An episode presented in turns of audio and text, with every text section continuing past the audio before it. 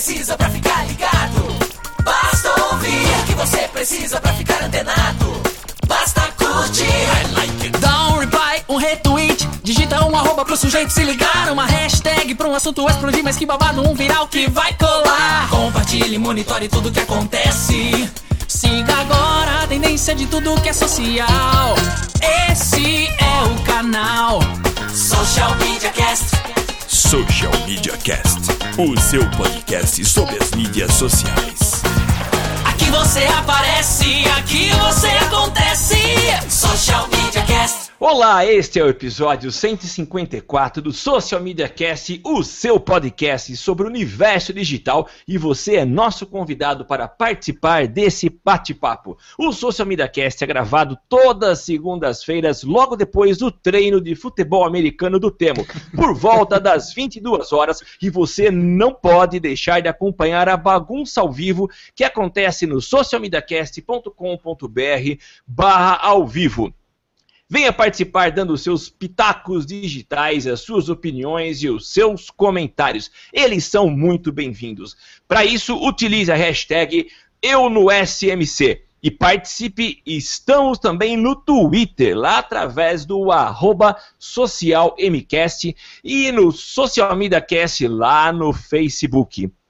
Eu sou o Samuel Gatti, falando diretamente da quente, fria São Carlos, a capital de tecnologia, no interior de São Paulo. O arroba tá no meu site e tá no meu site no Facebook e outras mídias sociais. E eu não estou sozinho, estou com meu companheiro inseparável, Temo Mori. É isso aí, eu que agora estou arriscando aí na posição de Tairen do Bulldog São Carlos Futebol, ó que beleza. É, eu sou o Temo Mori, um arroba Temo Mori no Twitter, facebook.com barra Temo Mori, Temo Mori em todas as outras redes sociais, incluindo Snapchat, Instagram e tudo mais que você possa imaginar. Eu também sou o Temo Mori fora das redes sociais. Legal, Temo. Temo, é, às vezes a gente precisa comentar aqui e o título desse comentário é Erramos. É, basicamente isso, Samuca. Não, não foi bem um erro, foi um equívoco, vai, vamos, vamos usar um eufemismo. É, foi um equívoco apontado pelo nosso amigo, o Alberto Oliveira. Alberto Oliveira, que inclusive é podcaster também, eu acho que ele deixou o site, o link dele aqui, ó, o DGCast. Depois a gente põe as considerações na nota aqui, todos os links. Mas ele fez um comentário, Samuca, a respeito do episódio 152 que a gente comentou sobre o ad blockers, né, a questão da Apple, como que funcionaria. A gente teve até uma discussãozinha razoável, um tempinho razoável dedicado a isso. E ele fez um comentário que eu achei muito legal, que na verdade ele, ele, ele corrige, dá uma pontuada mais interessante do que a gente falou, né? Ele, tá. vou, vou ler na íntegra o comentário dele. Salve macacada. Sobre os adblocks no iOS, não é que agora o Safari tem essa função habilitada por default. É, o que mudou no iOS 9 é que agora o navegador nativo oferece aplicativos de terceiros a possibilidade de, de bloquear conteúdos, como se fosse uma API pronta para que outros aplicativos se espetem nela e exerçam a funcionalidade. Ou seja, ela é de fato opt-in pois você precisa baixar um ou mais apps na App Store e nos ajustes permitir que cada app individualmente tenha permissão para bloquear os conteúdos. Há diversas modalidades do bloqueio, não somente ads e scripts. Uma grande vantagem para o usuário é que o tempo de carregamento das páginas tende a reduzir significativamente, é, bem como o consumo de dados móveis. Daí ele deixa um link, depois a gente twitta também o link aqui pra, de um exemplo. Acho justo o uso de ad e trackers, principalmente em sites com conteúdos gratuitos, mas os bloqueadores são uma resposta dos usuários para o abuso que vem ocorrendo. E agora o mercado precisa se reposicionar, o que acho ótimo. Acho válida a tentativa da IAB tentar padronizar barra regulamentar, mas basicamente é o usuário que não quer ads, não visite o site X. Se quer, se quer muito conteúdo do site X, aceite os ads e não reclame. Basicamente é isso que a IAB está falando, segundo o nosso querido Alberto. Né? Daí ele falou: já para os produtores é preciso equilibrar a monetização com uma boa experiência de navegação para o usuário. Em tempo, junto com o iOS 9, vem também o Apple News, que é disponível em pouquíssimos países. E adivinhem, há anúncios nessa plataforma e não há como bloqueá-los. Liberar apps para bloquear conteúdos no Safari não seria um golpe a uma das fontes de receita do seu maior rival, o Google. Abraços e continue com um bom trabalho. Interessante isso que ele falou, né? Faz sentido, né? A gente estava comentando que é, vinha o bloqueador por default e também a gente comentou, aí a gente concordou, né? Essa Sim. questão de precisar reposicionar e tudo mais, que realmente é, era uma resposta dos usuários para os abusos que a gente até comentou no cast. Mas muito obrigado pela participação aí, o Alberto. É bem interessante essa pontuação. A gente não, eu não tinha essa informação não. Eu confesso que achei que era, não era um serviço por opt-in. Então, na verdade, você tem que escolher que quer bloquear ou não. Então, muito interessante. Muito interessante, a gente agradece e vamos colocar aqui nas notas do episódio as informações, inclusive, de como acessar o blog, o blog não, o, podcast. O blog é, do site é o podcast produzido por eles. Perfeito, então. Temo, Maravilha. Nós temos convidado, e se tem convidado, tem vinheta. Roda a vinheta. E agora o convidado do episódio de hoje. É isso aí, nós estamos hoje com um convidado muito especial porque ele faz parte do Social Media Cast. Há tempos a gente conhece esse profissional que é um cara muito competente. E antes de falar o nome dele, antes de apresentá-lo e reapresentá-lo, porque ele já esteve aqui frequentando o nosso galho, eu quero ler o mini currículo dele. Ele é formado em comunicação social, jornalismo com MBA em marketing e varejo, tem mais de 14 anos na área de comunicação, marketing e jornalismo, tendo passado por Rede Globo e SBT atua com empresas de diversos portes da área de consultoria de marketing, novas mídias e e-commerce. É diretor de marketing da Cruz e Ferreira, professor para alunos de graduação, pós e MBA, palestrante em diversas faculdades e empresas, sempre com temas ligados ao novo comportamento do consumidor e seu impacto nas novas mídias é também criador do Diálogos Digitais, SMSP e blogueiro. Estou falando do nosso amigo Armindo Ferreira. Bem-vindo ao Galho, Armindo. Boa noite, gente. Que felicidade estar aqui com vocês mais uma vez no Social Media Cast, pendurado neste galho e querendo compartilhar com vocês, com todos os ouvintes, espectadores, aí um pouquinho de conhecimento, que é sempre muito bom. Legal. Ô Armindo, eu acho que é, o tema, dá licença para eu já começar, eu quero já pedir pro Armindo fazer uma breve retrospectiva, Armindo. Diga pra gente o que te trouxe até a tua atual condição de blogueiro e influenciador. Conta um pouquinho pra gente como é que foi o caminho das pedras até chegar nesse momento tão legal e acredito que novo, né? Com essa formatação. É, olha, na verdade é, é engraçado que surgiu para mim, né? É, com o negócio de fazer os eventos aí no interior de São Paulo e eu participei da segunda Campus Party, eu acho, participei de uma das primeiras intercons.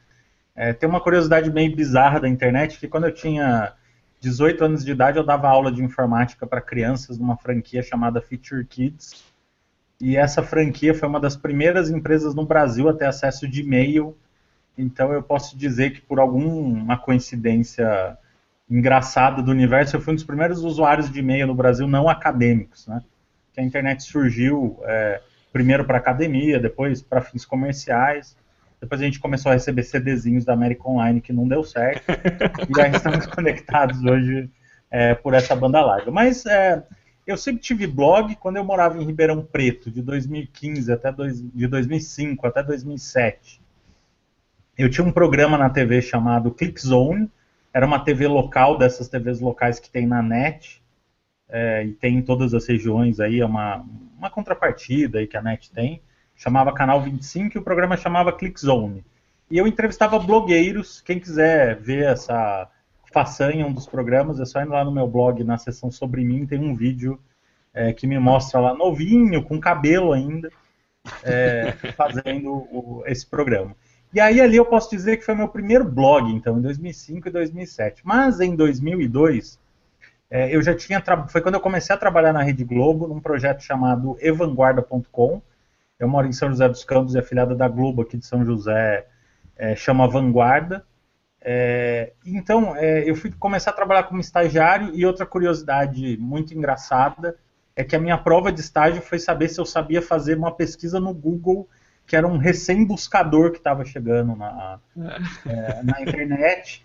e você ainda precisava saber operador booleano para fazer uma pesquisa boa. Para quem não sabe o que é o Ah. operador booleano, antes para fazer pesquisa no KD e depois no Google, a gente usava and, or ou not, que são expressões aí da programação, e aí você consegue melhorar a sua busca. Não tinha essa é, inteligência semântica natural do Google de você perguntar hoje como eu faço para resolver o problema do meu computador. Né? Você tinha que ficar usando esses operadores. E aí passei. Aí, em 2009, criei o Social Media Vale do Paraíba. Depois, em 2011, o Social Media São Paulo, que depois virou Diálogos Digitais. E eh, há uns dois anos, mais ou menos, eu resolvi retomar o meu, meu blog, mas falei assim, ah, vou só criar o domínio blog do Armindo, porque pode ser que eu queira tocar algum dia. Fui colocando alguns artigos. Vai que alguém e- compra esse domínio, né, Armindo? Blog do Exatamente. Armindo, né? Bom você garantir, né? É, não, é não que tenham muitos Armindos blogueiros no universo inteiro, talvez em outro planeta, mas garanti. É, e aí acabei tocando a vida de empresário, uma correria básica aí, né, um monte de coisa para fazer, ele ficou meio stand-by. E aí, é, no começo do ano passado, é, eu recebi uma ligação de uma empresa de São Paulo que queria fazer uma ação comigo e com o meu blog, né? E aí eu expliquei que é, meu blog tinha pouco acesso, como hoje também não tem um milhão de acessos como esses grandes é, blogueiros. Acho que no nosso papo a gente vai falar um pouquinho sobre é, números versus relevância. É, e aí a, a moça lá da outra linha falou assim, olha, amigo, mas gente, na verdade o seu blog é legal, tudo, mas a gente não está muito interessado no seu blog.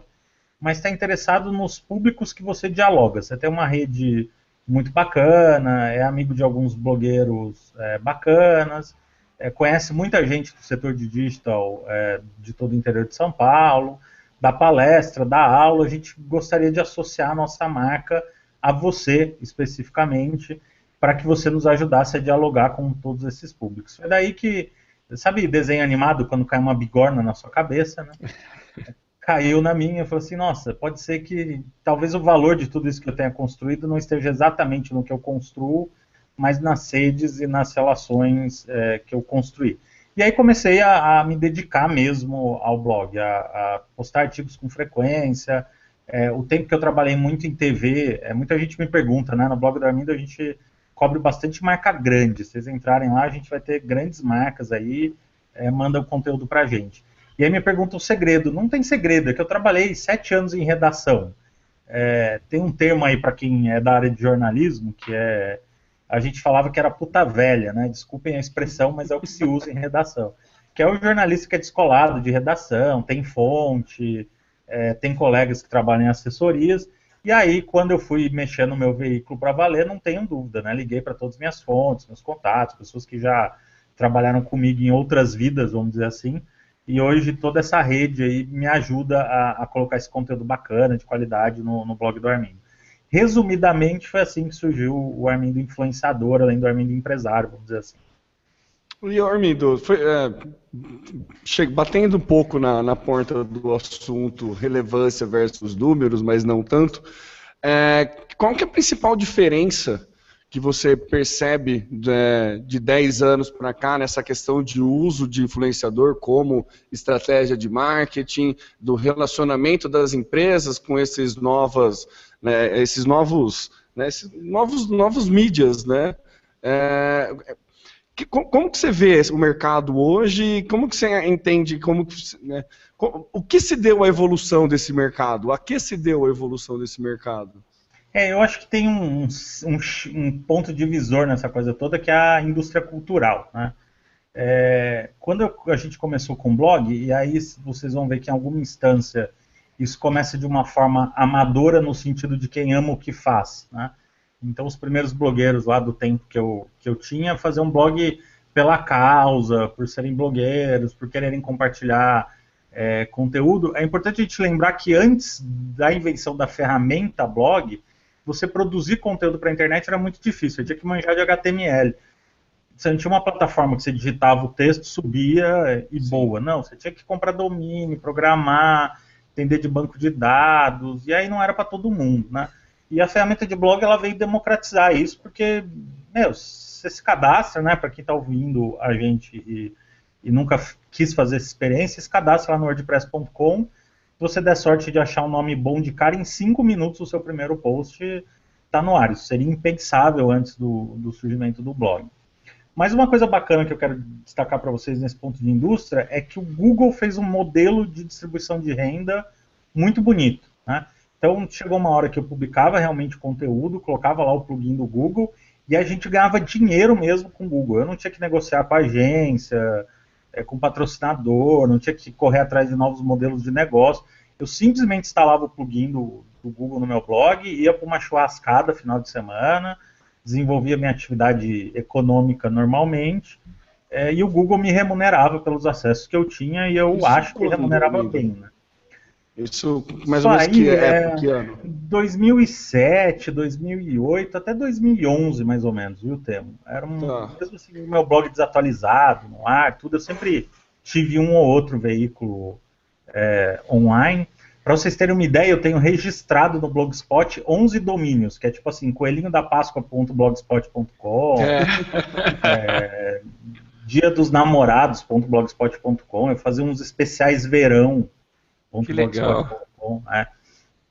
E então é, eu ganhava grana com isso aí, às vezes sem colocar muito conteúdo, né? Mas de uma hora para frente, né? Como, onde tem ouro, tem gente correndo atrás das pepitas, né? Aí mais pessoas começaram a, a, a, publicar conteúdo, e aí é evidente que essa mídia publicitária foi dispersando aí numa cauda longa enorme, e chegou uma hora que não compensava mais é, é, publicar conteúdo. E aí, recentemente, né, com o advento do YouTube, que na verdade o Google fez o mesmo é, formato de, que ele tinha no, no Blogspot, e as marcas aí, é, vendo que a audiência se pulverizou, aí que começou, acho que, essa profissionalização, e aí é, os blogueiros, influenciadores, ou creators, que é o termo que eu tenho usado bastante, aí, que foi um termo que o Pix meio que adotou, que aí o creators, ele engloba tudo, Snapchat, Instagram, Viner... Produtores é, de conteúdo, seria. Exatamente, é. Tá. E, e aí, é, que então começou essa coisa de realmente você se profissionalizar, a agência entrar em contato, novas formas de ação, porque na verdade também eles vêm atrás da audiência, né? Eu acho que de uma maneira geral é aí que vem essa migração toda. Você acha então que o primeiro boom foi essa questão do modelo de negócio do Google, que é, começou a, a, girar dinheiro efetivamente nesse, nesse negócio, e daí agora o, o, modelo mudou. Você tem que buscar mais contato com agências, com marcas, com coisas assim. O caminho das pedras é outro, então. É, mudou totalmente. Assim, é, hoje não se ganha mais dinheiro como se ganhava com o Google. Isso para blog, né, antigamente. Para o YouTube tem uma galera que ganha dinheiro, porque realmente tem, é, tem muita audiência lá, mas se você olhar é o mesmo modelo do Blogspot, não, não mudou nada. É, e aí é claro que, que a grana e a possibilidade de você ganhar dinheiro realmente é, fazendo isso é o que atrai as pessoas, né? É, de uma maneira geral, é importante a gente dizer que quando você muda a chave, como o meu caso, e eu falo assim, não, ser blogueiro profissional, tem muito custo envolvido. É, é custo de pesquisa de conteúdo, é custo de equipamento, é, a molecadinha que faz YouTube, a gente fala assim, ah, é, é, tá, faz de qualquer jeito no quarto, não dá mais, você precisa ter vinheta, precisa ter um bom equipamento de vídeo, uma boa captação de áudio, aí o Samuel sabe quanto é difícil fazer uma boa captação de áudio num quarto com microfone é. meia boca, por exemplo, né? Então, é, isso tudo acabou se profissionalizando muito. Então, hoje, para eu ter essa minha vida, assim, eu falo assim, até para ir numa cobertura de um evento, eu preciso colocar gasolina no carro, preciso estacionar no lugar, às vezes o estacionamento é pago, é, preciso ligar para os contatos, já precisei passar o dia inteiro no shopping fazendo uma ação lá é, para um cliente. Então, quer dizer, toma tempo e dinheiro isso, e aí você precisa realmente começar a, a pensar nisso como um negócio, né, como uma produção de conteúdo, porque as marcas também vão querer uma experiência mais profissional. Acho que a, a, a onda do, do fácil de qualquer jeito passou. Às vezes a gente vê um caso ou outro, assim, de um fenômeno meteórico, né? Que fala, ah, o cara fez um negócio amador e, e deu certo, disparou, mas é, eu posso praticamente afirmar para vocês que é fora da curva. O dia a dia mesmo é isso. É muito trabalho profissional, muito investimento, até o negócio começar a decolar. O Armindo, e você geralmente são mais as agências que te procuram ou os clientes diretamente? E quando é, um ou outro te procuram, o processo de criação do evento, de tua participação e como vai ser o Armindo inserido é, no contexto da ação que eles querem divulgar, como que é isso? Você participa do processo de criação? Então, é, é assim, tem um, um, lado que é, tem as mega agências, as agências grandes, com super verbas, essas coisas todas. É, essas daí é, é, um relacionamento muito tranquilo. Elas me ligam, falam o que precisa, combina tudo, os valores têm disponível e boa. É, estresse zero. O cliente mesmo, é, ele tem muita dúvida, o cliente direto, mas é, comigo, pelo menos, ainda eu não consegui fechar realmente, efetivamente, direto com, é, com o cliente, porque eles ainda estão nessa fase é, da sondagem.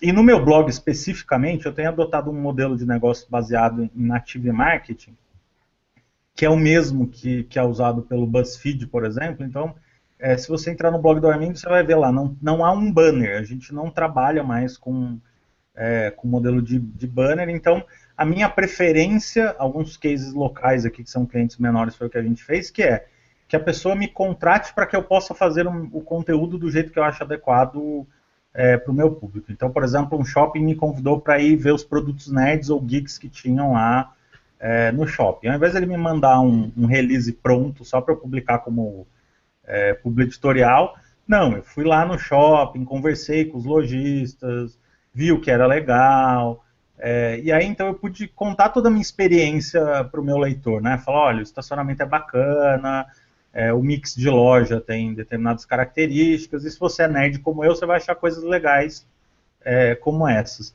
Então eu acho que a gente dá uma identidade muito melhor para a marca do cliente, porque afinal de contas ele quer é, influenciar, ou seja, quer conversar com, com o meu público, ele precisa entender que eu sei conversar com o meu público.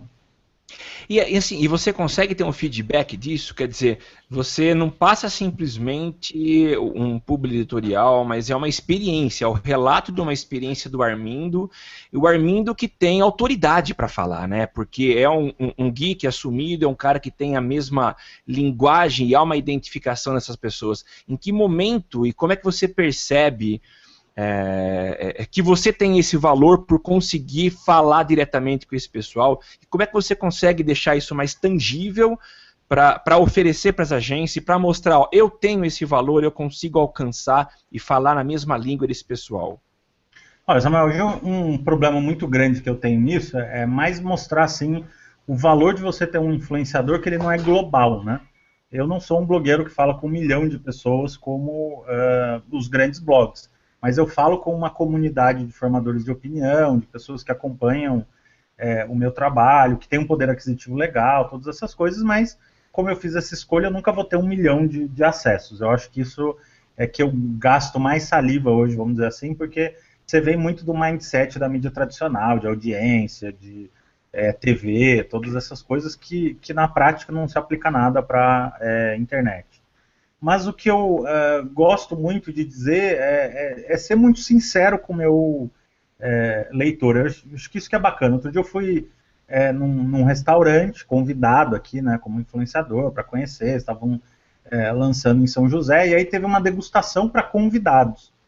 E aí é evidente, você está tendo uma degustação para os convidados, o chefe do restaurante está tomando o mínimo cuidado com todos os pratos, os garçons estão todos atenciosos, provavelmente alguém da assessoria de imprensa já falou, olha, naquela mesa ali tem um, um, um blogueiro, um influenciador, é, evitem pisar na bola com, com ele, né? Então, toda a minha experiência é controlada. É diferente do, do cidadão, uhum. do meu leitor que vai lá no restaurante, é, num dia que está cheio, ou num dia que a cozinha está atropelada, e vai ter uma péssima experiência é, com o lugar. Então eu não posso simplesmente chegar no meu blog e falar, gente, estava tudo lindo, maravilhoso, vou nesse lugar que é sensacional, tudo. Falar assim, olha, é, leitor, é o seguinte, eu fui convidado num evento de imprensa, era uma degustação controlada, as pessoas é, têm muito cuidado em relação a isso, mas dentro desse contexto, a minha experiência com o lugar foi o seguinte, isso é legal, aquilo não é legal, blá blá blá.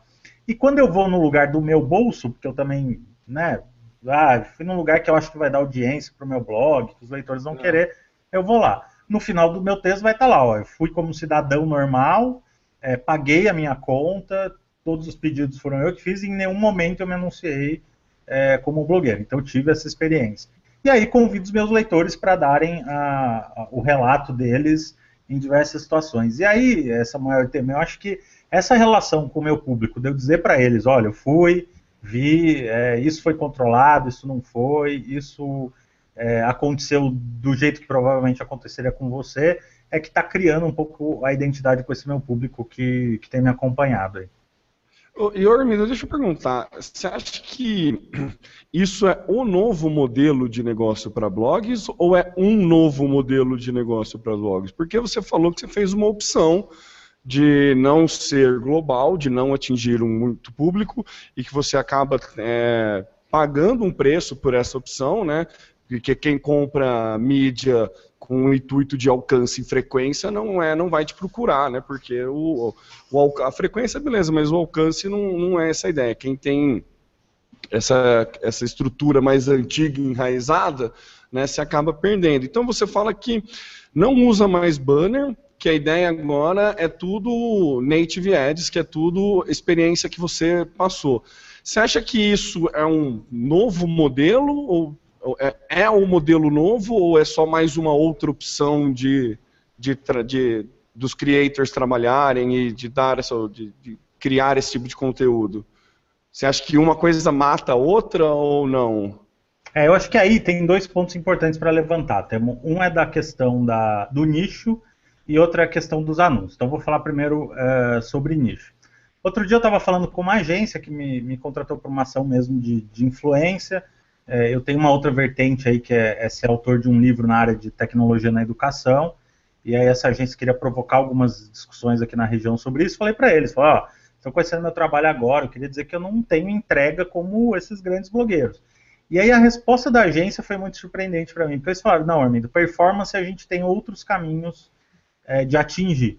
É, o que a gente quer realmente é relevância. Então, é, tem esse ponto, e outro ponto importante é que hoje em dia a audiência é, qualificada se compra de um jeito é, relativamente simples. Então, é, vamos supor que eu não vou ter audiência num determinado post que eu fiz, mas se eu for no Facebook e colocar aquele público que interessa, então, sei lá, é, empresários de 25 a 35 anos de idade, homens e mulheres que moram na região de São José dos Campos, é, e distância de 20 quilômetros, aí, num raio de 20 quilômetros, eu vou impactar pessoas que têm interesse com, com aquele conteúdo a um custo é, relativamente é, interessante. Então, é, é, eu acho que a audiência ficou muito relativo, né? E na mesma proporção que um grande blogueiro fala com variados públicos, mesmo que ele seja de um nicho, por exemplo, moda. Ah, eu sou um blogueiro de moda e falo para o Brasil inteiro. Ok, mas e quando uma marca precisa falar regionalmente com as pessoas, né? Então eu acho que, grosso modo, eu me comparo como a, vamos supor que não tem internet como aquela rádio regional, como aquela filiada regional de emissora de, é, de TV que não tem uma entrega de, um, de, uma emissora nacional, mas que conversa com um público que nacionalmente é, não se fala. Então, é, eu optei por esse modelo e acho mais inteligente do que ficar concorrendo com blogueiros de um zilhão de leitores e que é, vão, vão entregar número, mas talvez não entreguem muita relevância. Quanto ao modelo de negócios é, de eliminar o banner, o que eu acho, tiozão da internet, é que o banner é um modelo muito datado, assim. Eu sei que vai ter um monte de gente que defende, a galera que trabalha aí com é, compra de ads tem, tem as suas defesas e vou deixar para que eles é, defendam. Mas, assim, de uma maneira geral, quem entra num grande portal, quantas vezes clica num anúncio? Né? Compensa para uma marca grande, que vai ter um institucional, vai ver lá a marca grande do refrigerante em cima, daí vai no supermercado, lembra do refrigerante que viu é, no banner, então não, é, não faz sentido. Quando pagava bem, tudo bem, porque daí é, me remunerava. Mas hoje o que acontece? Eu coloco um, um AdSense no meu blog. Aí o cara lá da marca X em São Paulo vai comprar numa banca de programática e vai pagar centavos por essa exibição é, no meu blog e eu vou receber 20% dos centavos. Então, se eu juntar tudo, não vou ganhar 3 dólares, 4 dólares por mês, porque virou uma grande banca de commodity comprar page view é, por essas plataformas de, é, de compra, aí, por esses balcões de compra, de programática. Tem lá o seu valor, volto a dizer para os nossos é, ouvintes aí que são dessa área de compra de mídias, mas é, para mim, como produtor de conteúdo, é, não interessa. E acho que os meus leitores e os anunciantes ganham muito mais quando eu consigo produzir um conteúdo ao invés de ficar só colocando um banner piscando lá e rezar para alguém clicar. Legal. E você acha que, pelas tuas andanças no interior e tudo mais aqui de São Paulo, você acha que tem crescido o número de, de creators e produtores de conteúdo com esse foco, de ter o foco mercado local, porque eu lembro, assim, quando eu comecei a mexer com blog, com internet, lá para 2000 e pouco, também 2006, é, era muito era, tinha, era, muito ego, né? Assim, você queria ser blogueiro para ser famoso, né? Você queria um, uns 15 minutos de fama ali. Muita gente é, entrava nesse, nessa ideia de blog mais para isso, mais para ter fama do que para ser profissional, para trabalhar com isso. E você acha que, que mudou? É, você acha que tem galera pensando assim profissionalmente, fechando? Está é, melhor no mercado para isso? Então, é, eu acho que tem pouca gente, viu, Temo? Daí quer dizer que tá melhor para mim, porque daí eu tenho menos concorrência nesse modelo, né? é, a verdade é essa. Mas o que acontece é que toda essa, essa aura que você falou aí da fama, é, migrou tudo para o YouTube. Então, se você pegar esse modelo e levar para o YouTube, tá tudo igual. É page view, é assinante, é todas essas coisas. Pode falar, Samuel. É, não, não, pode terminar, eu quero complementar ah, depois. É, mas era isso é mesmo. É isso, tá. É. É, tem a ver até com a pergunta que o Temo te fez, né? É, há mais ou menos um mês, uma aluna me procurou e falou assim: eu queria conversar com você. Eu quero fazer um blog, um canal no YouTube é, para ter sucesso. O que, que você me indica? Eu falei, primeiro você vai buscar um conteúdo, encontre um, um, um público que realmente gosta desse conteúdo para você trabalhar, ralar pra caramba para tentar buscar esse sucesso, que eu sei que é o que muita gente busca, né? E o que a gente vê é que a, a visão que as pessoas têm é de que é fácil, né? Uhum. É muito fácil alcançar esse sucesso, porque eles veem referências da idade deles que estão fazendo aí o sucesso, ganhando muito dinheiro, então acham que é simples, né? Eu queria uma palavrinha do professor, do palestrante, e a gente, é, para quem te conhece um pouco, eu não te conheci na tua fase televisão, mas dá para ver que você teve participações aí como entrevistador, né? Você tem uma bagagem e hoje você, você é muito multimídia, né? Você consegue atuar em várias frentes aí na comunicação, né? É, eu queria que você desse aí um toque para os nossos alunos, tem muitos alunos, muitos estudantes que nos ouvem, né? É, que a coisa não é simples, né? Como é que foi ralar e passar por todas as experiências para chegar nesse, nesse patamar, e eu sei que você não sabe tudo, você está em constante aprendizado, né? Mas como que é construir isso? Foi difícil? O que, que você tem de dica para passar aí? É, eu acho que a primeira vez, sempre quando me perguntam essa coisa de como faz sucesso, eu peço para a pessoa me definir sucesso. É, porque é uma coisa muito relativa. Assim, eu vejo blogueiros que ficam felizes e acham que eles atingiram o sucesso quando uma marca manda brinde para eles. É, outros blogueiros ficam felizes quando eles são convidados para determinado evento, ou quando eles têm um status com um determinado grupo social. E a gente tem que entender que influência, né, a gente está falando aqui de influenciadores, tem, tem a ver com contexto. Isso é uma coisa que a gente não pode esquecer, quem vai trabalhar na área não pode esquecer nunca. Um influenciador na área de games, que tem um zilhão de fãs e que precisa andar com segurança no evento de games, se esse cara for na São Paulo Fashion Week, ele é um ilustre desconhecido. Né? E uma blogueira de moda ultra famosa aí, que vai levar milhares de pessoas para um evento, essas coisas todas, se ela for num evento de games, ninguém vai dar a menor atenção é, para elas. E não quer dizer que elas são melhores ou piores do que ninguém, quer dizer que elas falam com um determinado público, a internet permite é, essa segmentação, e, e, vivamos bem. Então, acho que a primeira coisa que a pessoa precisa entender é o, o que é sucesso para ela é, é, é, o que? É ganhar dinheiro, é, é, ganhar presente, é participar de um evento, e aí é batalhar para ter ao, ao seu, seu, lugar ao sol. Eu acho que importante, é, e que eu digo sempre é, por exemplo, é, blogs de moda, né? Tem blogs maravilhosos e meninas que fazem é, trabalhos incríveis, inclusive aqui no interior de São Paulo. mas você vai ver muitos e vai ver que são muitos iguais. É, e aí eles ficam naquela é, mesmice. E eu falo que o blogueiro que vai fazer sucesso, o blogueiro que é, vai despontar aí no cenário, é aquele cara que a gente está numa sala, eu, você e Temo, e uma xícara caiu e mais 20 pessoas assistiram. Destas 23 pessoas na sala, todas vão contar essa experiência dizendo: olha, eu estava ali na mesa, o Armindo desastrado esbarrou na xícara e ela quebrou. Mas tem um infeliz dentro dessa sala que vai contar a queda dessa xícara de um jeito muito extraordinário. Falou assim, olha, é, em 1900 não sei das quantas, o comendador não sei das quantas derrubou uma xícara, ah, e aí vai fazer toda uma história que vai é, contar a queda dessa xícara e várias pessoas vão falar, nossa, isso é um jeito diferente de ver é, a xícara caindo e eu me identifico com o jeito que essa pessoa conta é, essa história, né? Então, acho que a primeira dica aí para os alunos, tudo que nos ouvem, é tentem buscar uma originalidade, assim, se vocês, se vocês são é, críticos, ácidos, sarcásticos, irônicos, divertidos, mal-humorados, depressivos, tentem pôr isso é, no conteúdo de vocês.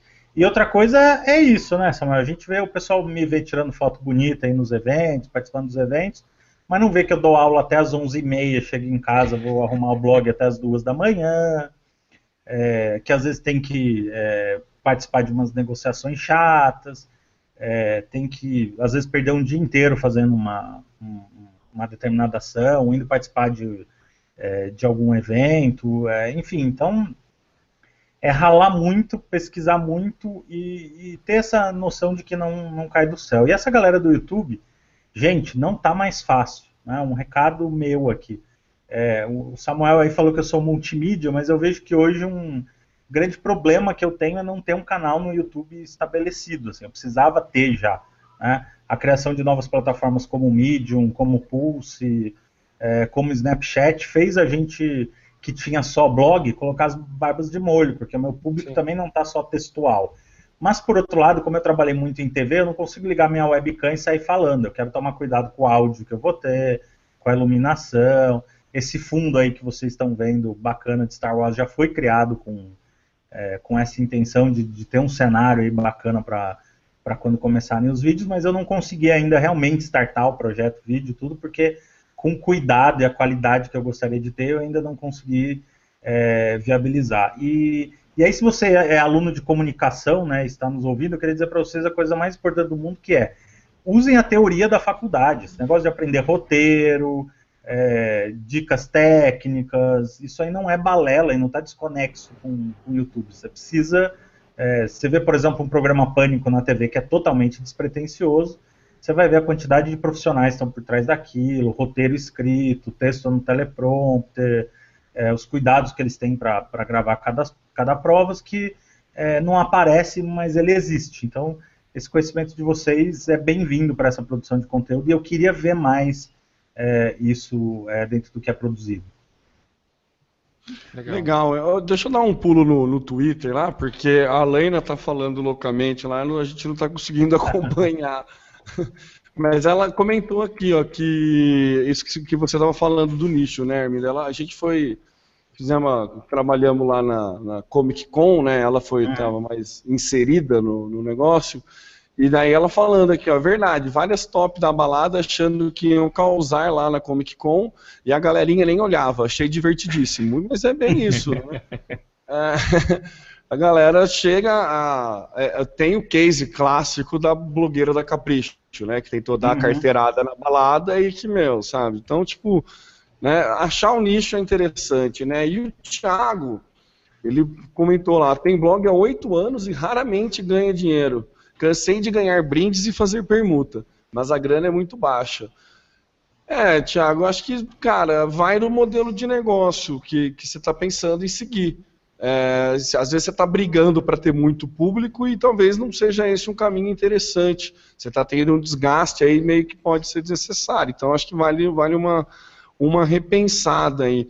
Uma coisa que eu queria te perguntar, Armindo, aproveitando esse gancho do, do Thiago, assim, quando a gente trabalha com influenciador, a gente é, é difícil a gente vender algumas métricas para o cliente, né?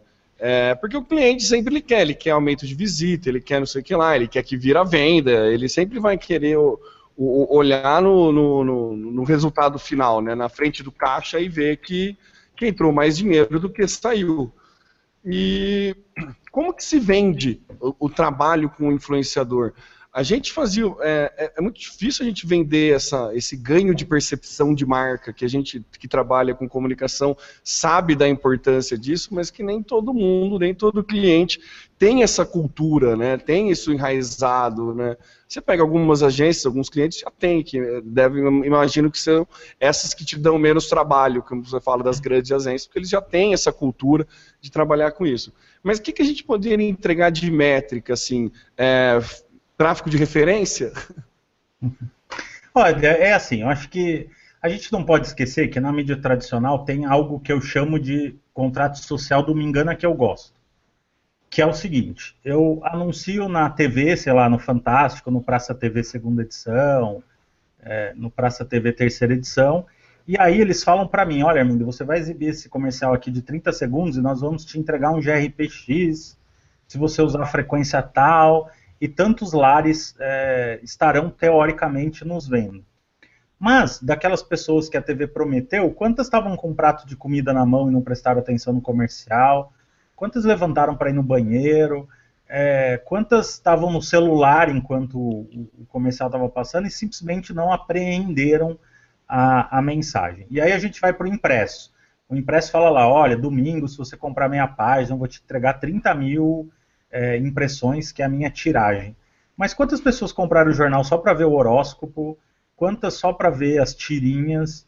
É, quanto que voltou de encalhe da banca? Né? É, só que aí a gente é, fazia de conta que não tinha tudo isso para vender mídia. O negócio é esse. Por isso que eu falo que é o contrato social do Me Engana que eu gosto. Eu faço de conta que eu entrego é, 100 mil pessoas e vocês fazem de conta que pagam 100 mil e fica tudo certo. Né? a internet dá uma escancarada nisso, né? A gente consegue é, provar mais essas coisas. Mas é, existem algumas métricas possíveis, mas, por exemplo, vamos supor que, sei lá, eu faço uma ação para uma empresa de guarda-chuva. É, e aí o Estado entra na maior seca dos últimos três anos e não chove. A minha ação que não deu certo ou o tempo não ajudou a, a vender o guarda-chuva, né? Ou, sei lá, vou fazer uma campanha de roupa de frio, e aí vem o maior inverno dos últimos 50 anos, fala, nossa, o Armindo é o influenciador bonzão, fez a gente vender o estoque em 15 dias, mas quanto que eu vendi e quanto que é o estoque de, disso, né? Mas uma coisa que eu acho que a gente pode valorizar bem, que eu tenho conversado muito com os clientes, também é o conteúdo, né? É, você pega uma marca X, quantos conteúdos legais de fato ela tem na timeline dela do Facebook, por exemplo, ou no blog dela, e qual a interação que ela tem isso, com isso. E quando ela contrata um influenciador e ela usa aquele conteúdo do influenciador no canal dela, por exemplo, quanto que ela aumenta a, a interação é, dela disso? Então, é, às vezes eu falo que o meu conteúdo, né, ele é muito mais rico pelo conteúdo em si, é, porque o cliente deveria, nem sempre faz, mas deveria explorar isso nos canais. Então hoje eu já tenho alguns clientes que falam, ah, legal, Armin, vou compartilhar aqui em todos os nossos canais, vamos colocar no blog que você estava envolvido na ação, essas coisas todas. Então, vai muito mais de usar a minha imagem, como se já faz na mídia tradicional, quando você contrata aí uma atriz, um ex-BBB, alguma coisa assim, e o meu conteúdo, né? Então, é, uma coisa é a marca X falar, olha só como eu sou legal e tenho coisas legais. E outra coisa é a marca X dizer, olha, nós convidamos o blogueiro Armindo, veio até o nosso lugar e identificou coisas legais é, para vocês. Isso para o público tem um, um, uma veracidade e uma relevância muito maior. Então, de uma maneira geral, Temer, eu acho que o melhor que se pode entregar para o cliente é um bom conteúdo e como ele vai fazer uso é, desse conteúdo. Existem outras métricas é, de cliques, de entrega, essas coisas todas, mas eu acho que é tudo métrica de me engana que eu gosto também. Só para ter número e ter um conforto psicológico. O melhor é o cliente falar, olha, nós convidamos o fulano de tal para uma experiência e ele vai relatar para a gente aqui nos nossos canais é, tudo que ele fez. Né? Quanto que é custar para produzir esse conteúdo e quanto que é um influenciador fazer esse conteúdo para a marca. Eu acho que a conta sai bem por aí. Ah, se não me engano, a Marisa fez uma ação nesse sentido, né? De chamar blogueiras e deixou o Snapchat delas com cada dia com uma blogueira, e daí tinha que fazer compra na Marisa, gastando não sei quanto. Eu não lembro, mas acho que foi bem isso, porque você via muito que era claro, tinha uma minazinha que ela era mais rock and roll e daí ela comprava umas roupas mais rock and roll, uma meia calça, não sei o que lá. Daí tinha uma, tinha uma outra menina, uma outra blogueira que era mais estilo princesinha, então ela já se arrumava mais, fazia, sabe? Então era bem legal isso porque passar, usava efetivamente da credibilidade do influenciador, né? Sim. Então você, começa a fazer. Você, na verdade, é para isso que você paga o cara, né? É, então, a Lena citou agora da Oz na Comic Con. Eu há dois anos sou gentilmente convidado pela Oz produtora para estar lá é, na Comic Con Experience, né? A Oz que entende que eu sou influenciador do interior, eles são do interior também, tem esse orgulho, e então eu também fico muito feliz de, de poder fazer essa ação para a Oz. Eu fui lá visitá-los no stand deles, uma área super privilegiada, tudo. Vamos gravar um vídeo para a Comic Con Experience falando da presença do Armin. A gente gravou aqui, a Oz usou no, no, no, no Vimeo deles, usou nos canais que, que, estavam nos trazendo. Então, quer dizer, aí você tem relevância no conteúdo, né? Você está dizendo, olha, eu, Oz, trouxe o cara é, até aqui, a gente trouxe numa área bacana e ele vai contar para vocês o que, é, o que ele está vendo. Para usar, claro, eu usei nos meus canais o vídeo, super vídeo bacana, feito pela Oz, mas para usar nos canais deles e, e, no canal da Comic Con, que é muito bacana. Né? E você acha que tem é, que algum mercado se destaca nisso? De, de assim, acho que moda primeiramente, né? Que é o que está mais para frente nessa questão de negociação, assim. Acho que é moda e geek, não sei. Você, você acha algum outro é, ramo que, que, que, tenha despontado, assim, que, que existe essa profissionalização de blogueiros? É, eu acho que moda é um case muito bacana. Tem muita gente que torce o nariz, mas o fato é, essa moçada identificou um jeito, né, um modelo de negócio, um jeito de ganhar dinheiro, o modo é muito visual, então é, acho que foi um casamento muito bacana. Acho que a cultura do entretenimento está em alta, isso tem uma justificativa acadêmica aí, se vocês é, pesquisarem alguns artigos, é, vão ver que o, o, cinema dos Estados Unidos teve o seu auge, assim, o seu é, período de ouro no momento da Grande Depressão, é, então é natural que as pessoas, é, em momentos de crise ou situações é, em que a vida não está legal, fujam para a fantasia. Não é à toa Sim. que a Globo aí migrou de uma novela que é realista, crime organizado, essas coisas, para uma que, que busca fantasia, de um sertão antigo, com uma estética e uma, é, e uma fotografia toda diferente. Né? Então é um segmento que está em alta. Basta ver aí o tamanho da Comic Con Experience no primeiro ano, no segundo ano e agora quero ver esse terceiro ano. Tive na Brasil Game Show também ano passado.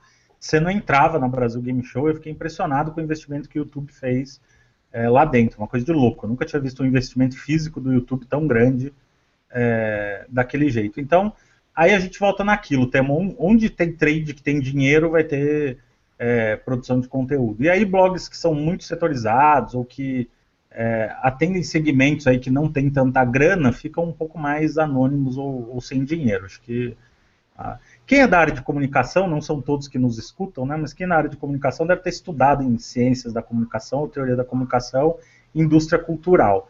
É o que rola, né? Você tem a produção artística musical aí, os, é, eu vi esses, esses, dias, acho que ontem na televisão, Michel Teló falando que passou não por um momento de depressão, mas quase estresse de não conseguir viver, porque tem que viajar todo dia, blá blá blá. E aí é, tem esse lance da indústria cultural, né? Enquanto a indústria nos transforma em produtos e nos Sim. paga para produzirmos conteúdo, a gente vai produzindo conteúdo. Eu acho bacana dizer, né, para inspirar quem está nos ouvindo aí, que eu tenho essa pegada de escrever sobre negócio, sobre empreendedorismo, e esse segmento empresarial eu acho que é um segmento carente de, de produtores de conteúdo. Eu vejo pela principalmente pelas assessorias de imprensa que me procuram, assim, são é, poucos blogs que falam de lançamentos das marcas, investimentos, é, é, enfim, é, crescimento, lançamento de novas unidades. E aí, quando as marcas chegam nas cidades e já querem conversar com o público de cara, fica mais fácil conversar com os blogueiros que têm a identidade com isso. Acho que é uma, uma dica bacana. É, a Leina lembrou outro segmento lá de decoração, né? Decoração tem bastante blogueiro já profissional nisso, né? Então... É, decoração e junto com isso do it yourself, né? Que também é. tem a ver com crise. Ah, e, e, bom que a Leina lembrou, tem um que a Juliana, minha esposa, mostrou esses dias que tá bombando, que é de dona de casa tradicional, que ensina a, a reaproveitar comida, a armazenar comida. É, legal é, fazer aí uns, umas receitas econômicas. Não é à toa, né? Estamos nesse momento de crise, então essas blogueiras. Inclusive tem umas blogueiras que são donas de casa, dona de casa mesmo. Um negócio super assim, é, o filho ajuda, ou ela pegou um celular e começou a gravar uns vídeos. É um movimento muito interessante. Legal. O, o Thiago é, mandou um tweet ali, ele falou que a maioria dos clientes ainda pensa em valores quantitativos quando querem contratar um veículo digital. Mas eu acho que isso é comum, né, Thiago? Eu acho que o cliente sempre vai buscar o valor quantitativo. É difícil você pegar um cara que tenha cultura de, de, de entender a, a, qualidade do negócio. Eu acho que isso é normal e meio que assim, a gente tem que pensar que a culpa do cliente pensar isso é nossa, né? É nossa que trabalha com, que somos agência, que trabalha com comunicação, que é a gente que não, não educa o mercado da forma que deveria, talvez, né? Não sei, eu, eu, a minha visão é muito particular quanto a isso, não sei se, se vocês concordam, mas eu acho que assim, a, a, a, gente tem a nossa parcela de culpa por, por conta disso, né? Eu acho que tá, se tem alguém que pode mudar essa, essa percepção para com os clientes somos nós que é trabalhamos gente, com né? isso, né? É. Então, assim, eu acho que a gente tem, tem muita gente que usa um pouco de muleta, assim, sabe? Fala que, ah, não, mas é. Ah, o cliente não vê isso, é cliente não sei o que lá. É a mesma coisa que o Armindo falou da TV e dos outros veículos, sabe? Pô, sempre tem dispersão, mas eles conseguem vender. Entendeu? Então, e tem mercado para isso. Acho que a gente precisa vestir um pouco a, a, a camisa aí e falar, ó, a gente tem. A gente tem, tem tem culpa nessa história aí e a gente tem que trabalhar para melhorar isso. Sei que é, é e o que tem me ajudado é ter um discurso muito coerente, assim, de ser muito sincero. Tem gente que esconde ou tem vergonha dos números. Tem blogueiro que eu conheço que esconde, por exemplo, de dizer que é do interior, ele tem vergonha, porque, sei lá, acha que vai parecer menor do que quem mora na capital, tem de tudo. É, e aí eu acho que quando você tem uma relação franca, né, de cara, eu já falo quanto eu entrego, o que, que eu faço, blá blá blá. E, e aí o cliente fica à vontade para tomar decisão ou não. E, e, de forma muito sensata, assim, se ele quer performance, não é comigo. E não adianta eu cobrar dele um valor, seja ele qual for, que não vai dar nenhum Sim. retorno para o cliente. Né? É uma pergunta muito recorrente dos blogueiros é, Armindo, quanto eu cobro? E aí o que eu sempre respondo é, quanto você vai dar para o cliente? Você vai fazer ele ganhar 500 reais, então você deveria cobrar a partir de 500, ou pelo menos 500. Você vai fazer ele ganhar dois mil reais, né? Eu sempre tenho em mente que o cliente não quer fazer filantropia comigo. Ele olhou para minha cara, para o meu blog, e falou: que legal, Armindo, quero assinar um cheque para você, para você escrever é, sobre mim, porque eu fui com a sua cara. É, ele quer colocar dinheiro em mim e quer ter esse retorno, ou em conteúdo, ou em awareness de marca, ou de abrir diálogos com, com novos consumidores ou, ou mercados, e aí eu acho que isso eu faço bem. Então, é, é bem que você falou, viu, Temer? Eu, eu, trabalho muito como consultor, assim, de quando alguém fala assim, ah, quero anunciar no blog do Armin. Mas peraí, o que você quer mesmo? É, o que é retorno para você? Será que eu atendo essa sua necessidade? Ou dizer para o cliente, olha, esse formato que você quer eu não faço, essa marca que você quer que eu, que eu fale eu não vou fazer, ou do jeito que você está colocando as coisas não, não vai rolar porque não é assim que eu trabalho, né? E, e ter um pouco é, isso. Eu acho que o, segredo aí em cima do Thiago está falando, tudo é que, é, e que não contam muito nessas matérias bonitas que saem na imprensa, é que se a gente fosse pensar assim no meu blog, blog do Armindo, ele não me dá retorno financeiro praticamente nenhum. Agora, quando eu penso Armindo, palestrante, empresário, é, meu Instagram, meu Twitter, as coisas que eu posto no meu Facebook, todo esse conjunto da obra e aí ele me dá dinheiro. Mas se for só o blog, né, só colocar anúncio é, lá no blog não dava certo. Hoje eu tenho que colocar minha cara, tenho que é, mostrar que eu estou nos lugares, tenho que dar minha opinião é, sobre as coisas. Um fenômeno novo que está acontecendo comigo é que as pessoas me cobram, falam assim, Armindo, qual a sua opinião é, sobre isso? Quando eu era jornalista de TV, eu não dava opinião nenhuma, eu contava as coisas que aconteciam é. dentro do que se esperava, né? Olha, eu vi fulano, ele disse isso, ouvi ciclano, ele disse é, aquilo, e fulano de tal deu tal opinião dele. Se tinha uma opinião contra, tinha que colocar uma opinião a favor.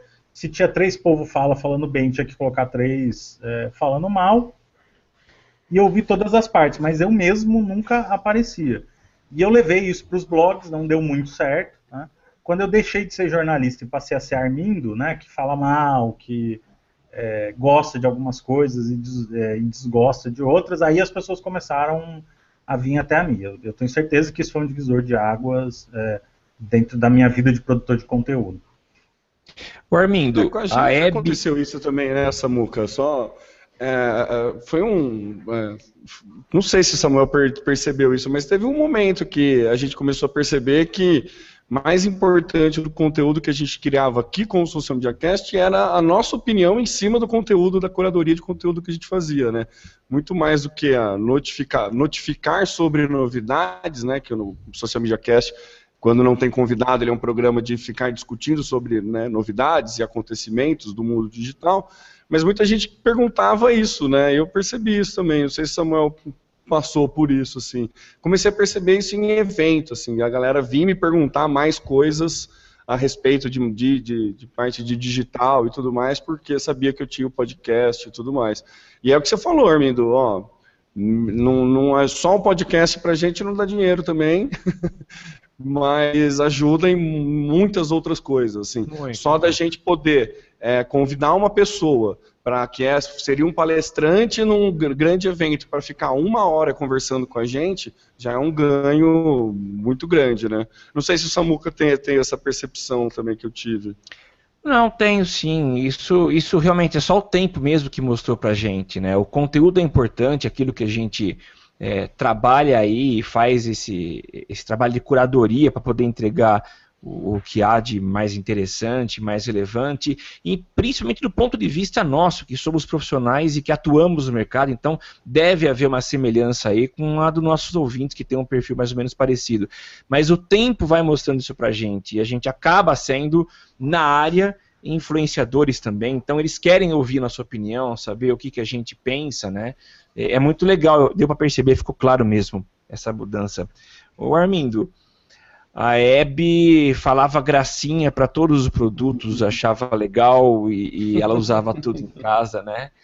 É, saindo um pouquinho dessa discussão que é tão legal, eu queria saber de você. Você já recusou é, alguma participação? Não precisa entrar em detalhes, mas como que é isso, né? Você é muito sincero, acredito eu, fala mal do produto quando, mesmo quando pago. Como que é? Como que você lida com essa situação?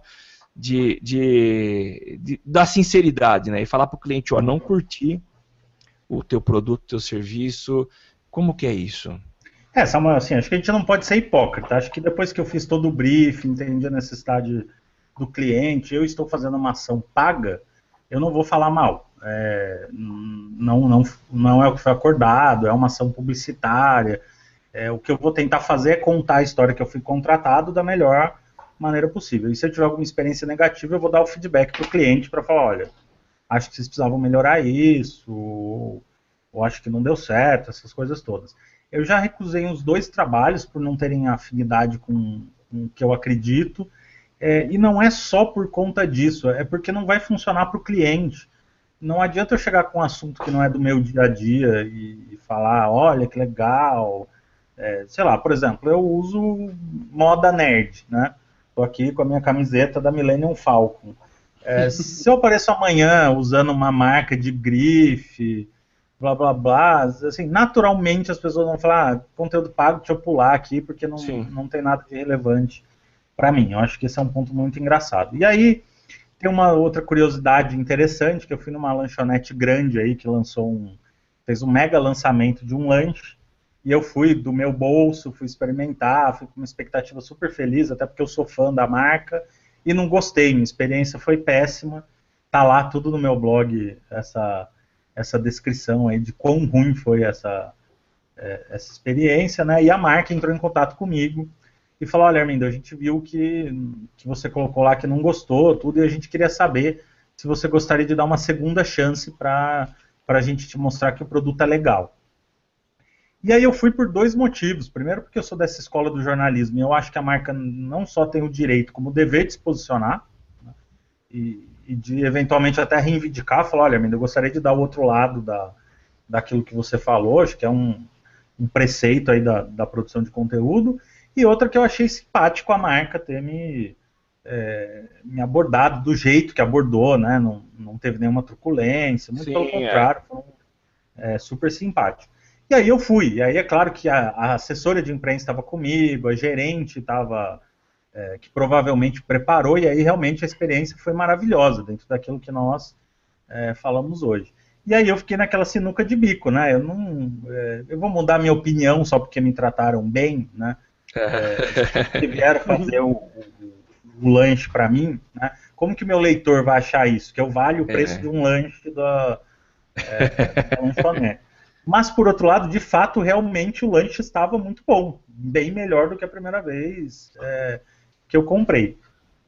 E aí, depois de muito refletir, né, eu fui, fui pro blog e contei isso que eu falei para vocês, assim, da maneira mais sincera possível. Ó, tem esse post aqui nesse link que vocês podem acontecer, tive essa experiência. Ah, legal.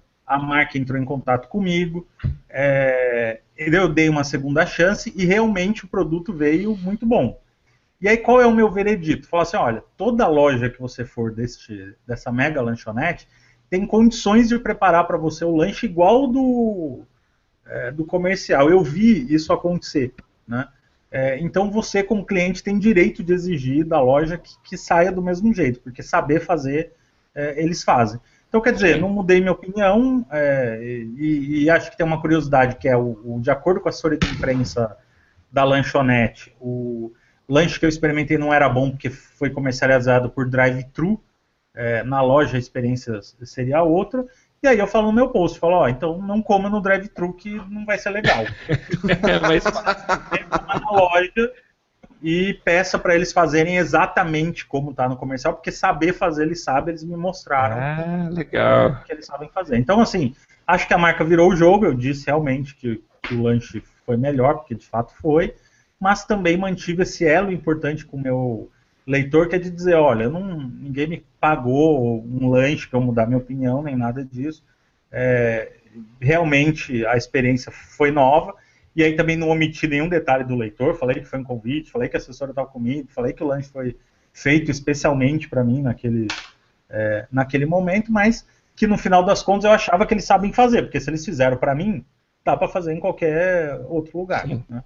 E aí o leitor que também tenha, né, eu como eu falei, eu escrevo para formadores de opinião aí, né? Eu quero que o meu leitor tenha esse, essa sagacidade aí, essa... Esse senso crítico, né? É, de, de, ler a experiência que eu tive e tirar as conclusões dele, né? Acho que isso é importante. E, olha, do, do compartilhamento e, e retorno e diálogo que eu tive dos posts foi incrível, assim, a, a, o retorno das pessoas, a, Teve gente que comentou, ah, Armindo, legal, bacana ter esse outro ponto de vista, quero ir lá dar uma segunda chance também. Ah, então, que legal, que bom. Pois é, é, acho que é uma, foi uma experiência bem bacana. Mas uma tremenda saia justa, né? Porque é complicado, né? Legal. Armindo, que aula, muito legal voltar a bater papo com você aqui publicamente nessa no nosso Social Media Cast. A gente queria agradecer demais tua disponibilidade, teu tempo dedicado para bater esse papo com a gente. E eu queria dar o espaço aí para suas considerações finais e deixar seus contatos, seus arrobas aí. Bom, o primeiro e mais importante é visitem o meu blog, né? www.blogdoarmindo.com.br, sempre com notícias fresquinhas do mundo da inovação, das grandes marcas e, é, e negócios de uma maneira geral, que acho que é uma pegada forte do blog. Há uma vantagem de chamar Armindo, que é com o meu sobrenome você me achar em qualquer rede social.